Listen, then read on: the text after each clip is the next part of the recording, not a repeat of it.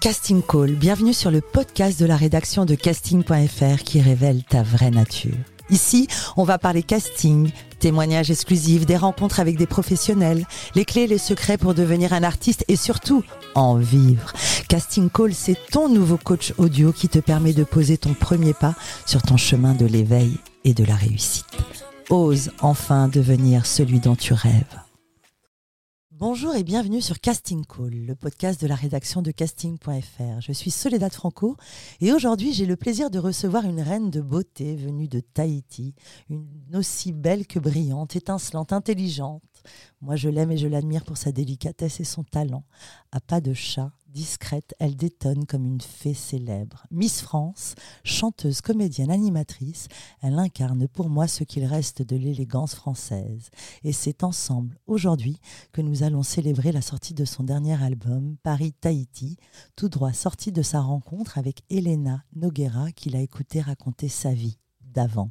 Maréva Galanter, bonjour. Bonjour. Moi, j'ai bien fait de venir. Merci. oh là là. Maréva Galanter, bonjour, ou plutôt. Yaorana, je l'ai bien dit? Yaorana. Yaorana, oh, Yaorana Soledad.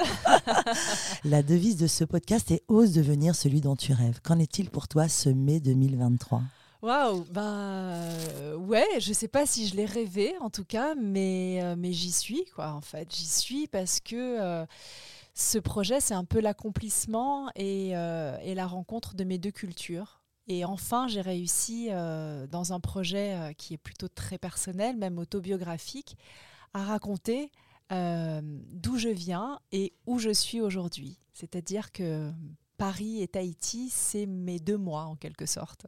Des sons pop, des textes enchanteurs, sensuels mais audacieux, c'est définitivement très très personnel.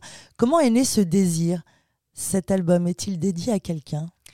Euh, pas vraiment, non, il n'est pas dédié à quelqu'un. En fait, je pense que, qu'il est dédié, qu'il m'est dédié, ou qu'il est plutôt dédié au partage, en fait, euh, à, partager cette rencontre culturelle, parce que c'est difficile, c'est pas évident quand on vient d'un autre pays mmh. d'arriver à faire sentir qui on est, ou d'arriver à, se projeter dans quelque chose.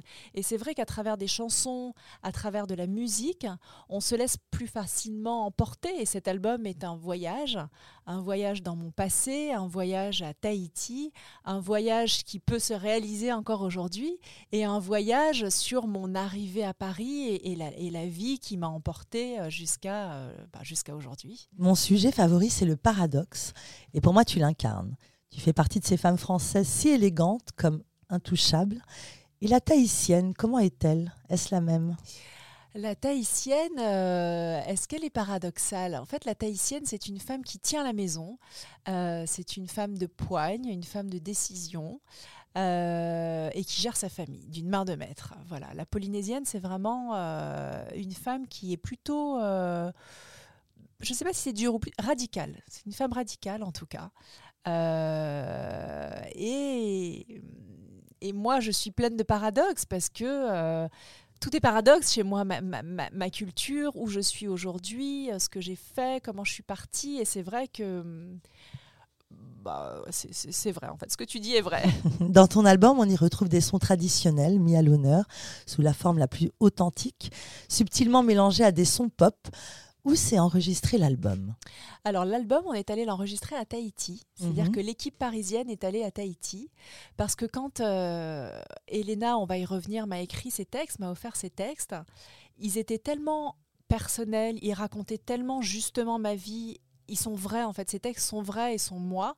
Je me suis dit que pour être encore plus vrai, pour que ça soit vraiment réaliste et palpable, je voulais vraiment qu'on entende le son qui est en moi, le son de ma culture, le son que j'ai hmm. dans la tête, dans, les entrailles depuis toute petite, depuis toute jeune.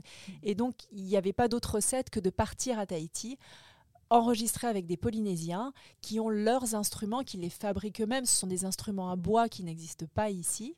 Euh, plus les ukulélés évidemment qu'on connaît beaucoup, beaucoup plus euh, ici en métropole.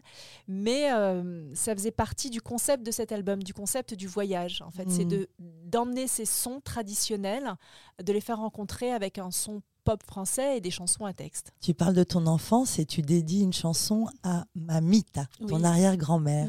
Raconte-nous ton enfant, je l'imagine libre et aéré. Qu'en est-il? C'est ça. Et en fait, je, je pense que je m'en rends compte beaucoup aujourd'hui maintenant que je suis maman à mon mm. tour. Parce que quand on est enfant, on ne se rend pas compte. C'est en grandissant qu'on se dit mais quelle chance j'ai eue, mais comment j'ai été nourrie, comment j'ai été euh, euh, enrichie en fait de, tout ce qu'on m'a donné. Et c'est vrai que cette arrière-grand-mère que j'appelais Mita, euh, je la voyais, je sais pas, plusieurs fois par semaine. Et l'image que j'en ai aujourd'hui, c'est bah, c'est une image en fait. C'est elle sur son rocking chair qui se mhm. balance sur euh, son perron où il y a du jasmin très odorant. En plus, j'allais en fin d'après-midi après l'école, donc elle venait d'arroser son jardin, donc l'odeur du jasmin. Voilà, on imagine des euh, odeurs, on imagine. Euh, tellement. Et puis j'adore cette odeur, c'est-à-dire que mhm. encore aujourd'hui, c'est une odeur qui, qui m'émeut. Le jasmin. Le jasmin, j'adore cette odeur. Et ça me fait penser, c'est vrai, à mon arrière-grand-mère. Et alors à côté d'elle, elle avait un bassin avec des fougères partout, des poissons dedans. Euh, elle fumait des Denil rouges, elle buvait du whisky, elle mangeait des mentos. Ah, Donc tout ça est vraiment une image qui est décrite dans cette chanson, mais qui est très réaliste en fait, qui est, qui est très fidèle à, ce que, à ce que j'ai raconté à Elena. Quoi. Elle l'a retranscrit d'une manière poétique, mais cette vie était déjà elle-même poétique. Et tu rêvais de quoi? Euh, Je ne sais pas si j'avais des rêves en fait je pense que je vivais et, que je suis toujours comme ça aujourd'hui, un peu au jour le jour, mmh. et que euh, je que j'avance au feeling en fait, que, que j'avance, euh, que, la vie m'envoie des signes ou que je sais pas, ou que j'ai un destin. Je sais pas si on, parle, on peut parler de un destin. Et c'est grâce au casting Miss France que tu es venue à Paris. Avec quelle intention? Celle de remporter le concours? Eh ben même pas. Non? je suis pas très ambitieuse comme fille, mais euh, en fait, j'ai commencé par euh, le casting de Miss Tahiti. Uh-huh. Et, euh, mais quand on fait Miss Tahiti, qui est là-bas quelque chose quand même d'énorme, on ne se rend pas compte que on signe déjà pour Miss France. En fait, on mm-hmm. signe déjà pour un futur. Mais quand on n'est que candidate, on ne se rend pas compte. Et en fait, Miss Tahiti m'a fait arriver à Paris. Euh, et le fait d'avoir gagné Miss France fait que je, bah, je ne suis plus jamais repartie parce que j'avais des, des, des, bah, des opportunités, j'avais des choses qui s'ouvraient à moi. Mm. Euh, je les ai aussi provoquées. En fait, il y a eu un enchaînement de choses, mais c'est vrai que le, le, le, destin de ce premier pas a son importance. Mais tu n'avais que 19 ans ce soir du 10 décembre 1998. Tu deviens Miss France. C'est assez soudain, voire peut-être violent. Comment l'as-tu vécu? Euh, C'était très violent, effectivement. Euh, la notoriété soudaine. Mm est particulière à vivre. Honnêtement, euh, il y a plusieurs paramètres. En fait, il y avait l'adaptation à la vie parisienne que je ne connaissais pas, qui m'a pris honnêtement trois ans. Hmm. Pendant trois ans, c'était très difficile de m'adapter. Et euh, tu n'étais pas préparée à quitter Tahiti. J'étais pas préparée à quitter Tahiti. Hmm. J'étais pas préparée à quitter ma famille, et j'étais pas préparée à basculer dans un monde qui n'était pas le mien, dont je hmm. n'avais pas les codes. Donc en fait, j'ai j'ai fait comme j'ai pu et du mieux que j'ai pu. Mais c'est très difficile en fait pour une enfant, parce qu'à 18 ans, on est encore une enfant, 18-19 ans, déraciner en fait, d'arriver dans un milieu qu'on ne connaît pas. Donc il faut s'adapter très vite. Euh, j'étais sous les feux des projecteurs. Ça veut dire euh, réceptive au jugement. Tout le monde pouvait porter un jugement, qu'il soit mmh. négatif ou positif. La notoriété, les gens vous aiment ou vous détestent. Mmh. Euh, Miss France, c'est encore plus facile de détester une Miss France. C'est comme c'est un sport national. On aime la mmh. détester quelque part. Donc c'est vrai que c'est une partie de ma vie qui était difficile. Euh, et que pendant des années, je n'ai pas pu le dire, enfin, j'en parlais pas parce que c'est comme si je n'avais pas le droit. C'est-à-dire que je, sinon, j'avais pris la place d'une autre fille. Mmh. Euh, je pouvais pas dire que j'étais malheureuse et que j'avais du mal à le vivre. Avec du recul, tu en regardes quel souvenir? Euh, C'était difficile. Vraiment, c'était difficile. Euh, c'était difficile et en même temps, le fait de venir d'ailleurs m'a donné une certaine liberté ma culture m'a donné une liberté en fait et un discernement par rapport à ce que je vivais. Hmm. J'avais toujours, et je pense que depuis 25 ans maintenant que je suis à Paris, j'ai toujours eu un pas de côté en fait du hmm. chemin. On m'attendait dans, un, dans une lignée, dans un tracé, et j'ai toujours fait un pas de côté. J'ai continué mon chemin, mais peut-être pas là où on m'attendait. Donc des, des, des, projets, bah, voilà, encore on revient au paradoxe, mais euh, euh, voilà, un, un, petit décalage, quelque chose qui me ressemblait un petit peu plus. Peut-on dire qu'il y a une culture de la Miss France là-bas à Tahiti? Parce que vous êtes nombreuses. Euh, il y a, alors je vais essayer de pas décorcher les noms, Ena Tepava, Tilda Fuller, euh, bon, Mareva Georges, vous êtes, euh, et, il y a eu Vailmalama Chavez. Chavez, si, si, señorita. y a-t-il une culture de Miss France là-bas? Les gens adorent. C'est vrai que les Polynésiens adorent Miss Tahiti déjà. Ah. Euh, c'est un rendez-vous annuel que, que, que, les gens aiment en fait. Et, euh, et, et c'est beau, c'est une élection. Et vous êtes toutes euh, si belles. C'est ça qui est déconcertant. Il y a une réalité. Voilà, Ce sont les métissages. Les ah. métissages, c'est vrai qu'il y a Tahiti, il y a beaucoup de métisses polynésiennes, chinoises, françaises et hmm. un mélange de, voilà, des cultures font que les métissages sont plutôt, euh, plutôt réussis. Et c'est un événement que les gens aiment parce que c'est, parce que c'est culturel, parce que c'est traditionnel. Euh, il y a des chants, il y a des danses, il y a des mm. costumes végétaux. Enfin, c'est, voilà, et ça implique vraiment beaucoup, beaucoup de gens. Revenons à ta carrière. Tu deviens animatrice sur TF1, Paris Première, puis comédienne avec de nombreux tournages.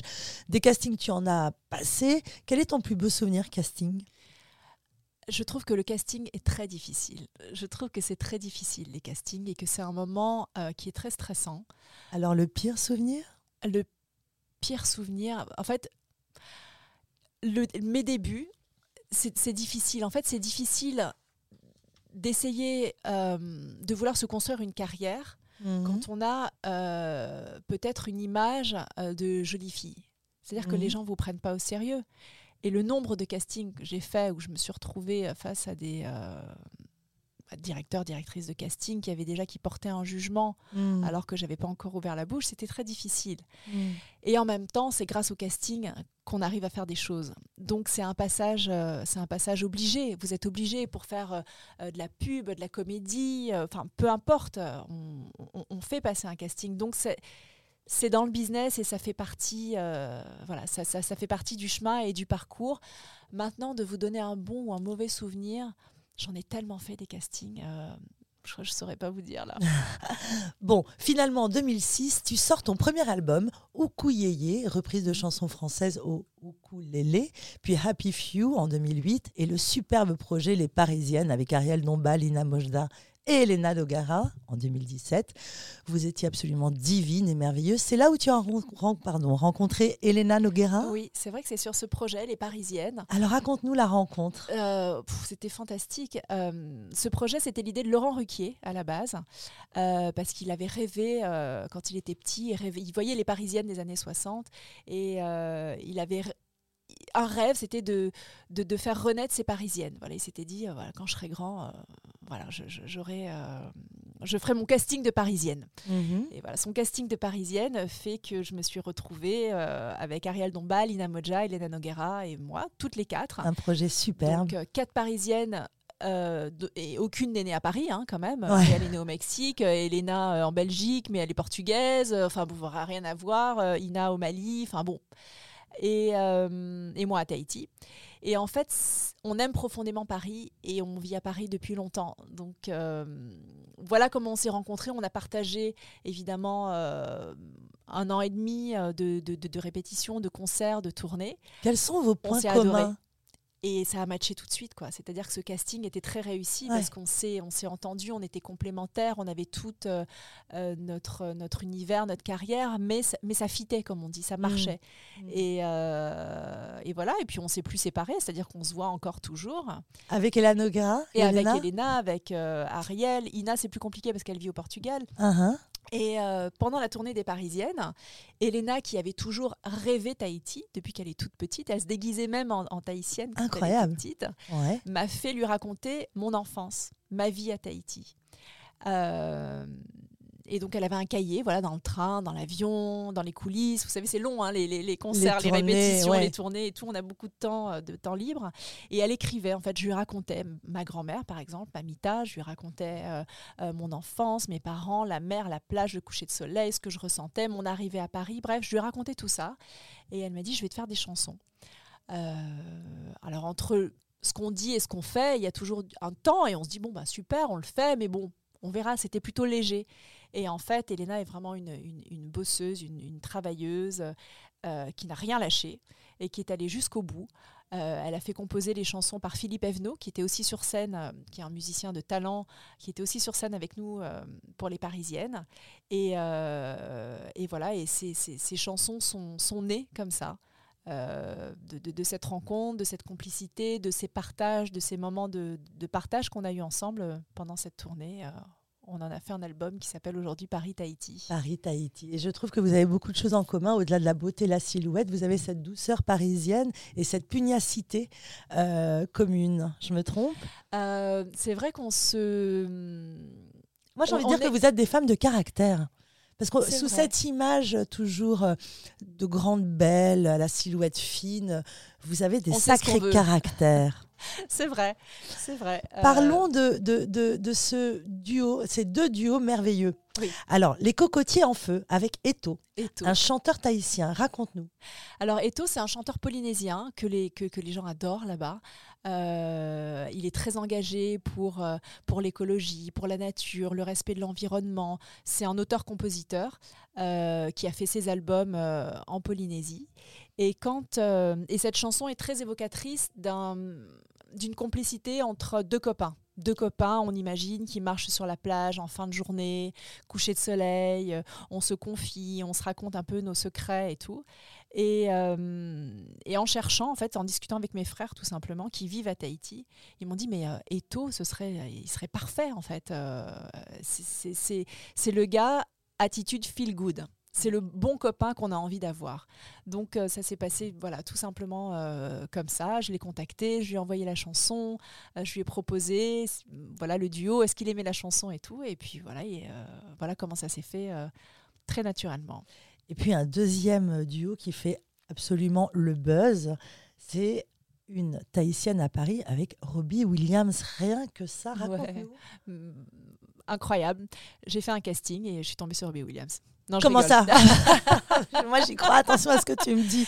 Non, mais c'est encore une, une rencontre euh, merveilleuse et comme quoi il faut saisir les opportunités. Enfin, en tout cas, il faut pousser les portes, il faut ah, oser, il faut y ça, aller. c'est mes sujets. Et euh, ça, je pense que tu, tu sais exactement voilà l'audace. Et euh, j'avais rencontré Robbie Williams un an avant à un dîner et il connaissait le groupe avec lequel j'avais tourné pendant des années qui s'appelle Nouvelle Vague, ouais. qui cartonne à l'étranger. J'ai fait des années sur scène avec eux. On parlait de musique et euh, il me dit Ah, mais oui, mais je connais. Voilà. Et en rigolant, il me dit Bon, bah, tu viendras chanter sur mon prochain album.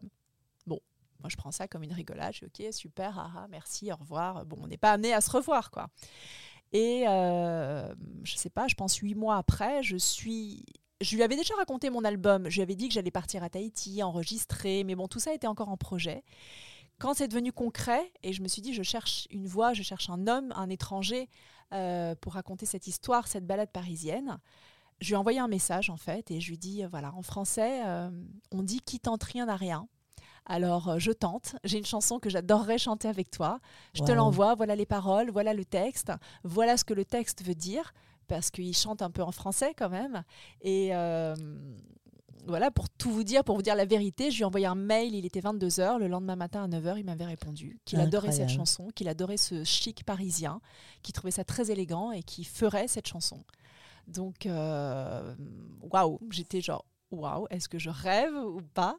Et euh, il m'a dit qu'il arrivait à Paris quelques mois après parce qu'il avait un Bercy, il faisait un concert à Bercy. Et donc, on a attendu qu'il arrive à Paris. Euh, je lui ai proposé de le rejoindre sur une date, en tournée ou quoi. Mais bon, c'est vrai que c'était compliqué de, déplacer un studio comme ça. Ou de... Hmm. il est quand même en tournée et très, très occupé. Donc, on a attendu qu'il arrive à Paris. Et euh, voilà, on a enregistré cette chanson euh, qui, qui, est magnifique. Une Tahitienne à Paris. Magnifique. Cet album symbolise le besoin de transmission.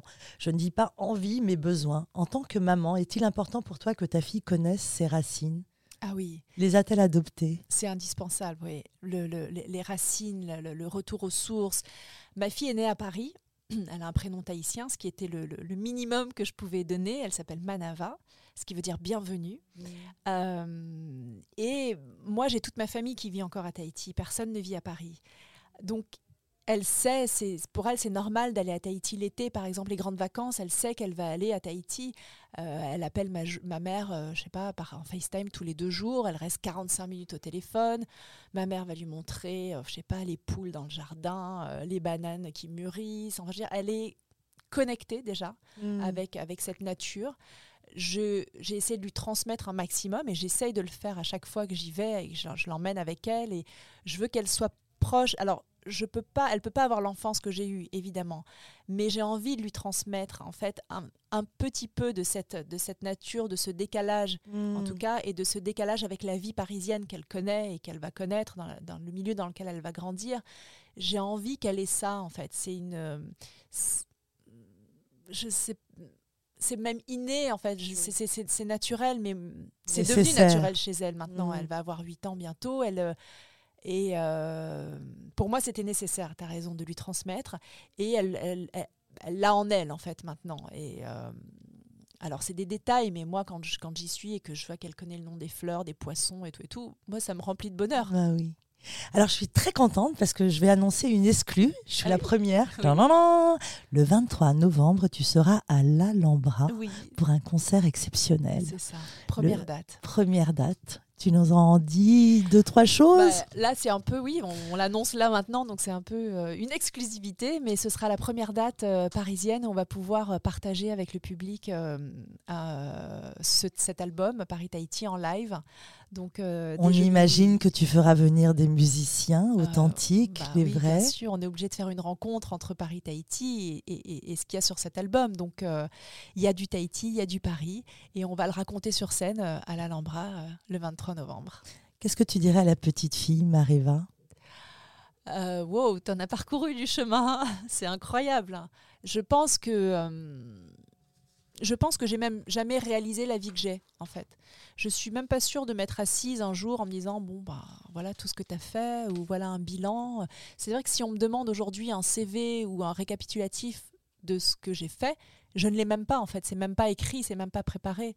Hmm. Et euh, je, je, je, je, reçois en fait les, les, les opportunités qui s'offrent à moi. Alors je, les construis aussi parce que les projets, il faut les construire. On n'attend pas que ça nous tombe dessus. Mais euh, tout est inattendu. Je crois que dans ma vie, tout est inattendu. Euh, les rencontres, je les provoque quand même, mais euh, voilà, je, laisse venir les choses le, le, le plus naturellement possible en tout cas. Sortie de l'album le 26 mai. Paris-Tahiti, Mariva Galanter, merci, et beaucoup de succès pour ce magnifique album. C'est adorable. Merci beaucoup. Merci.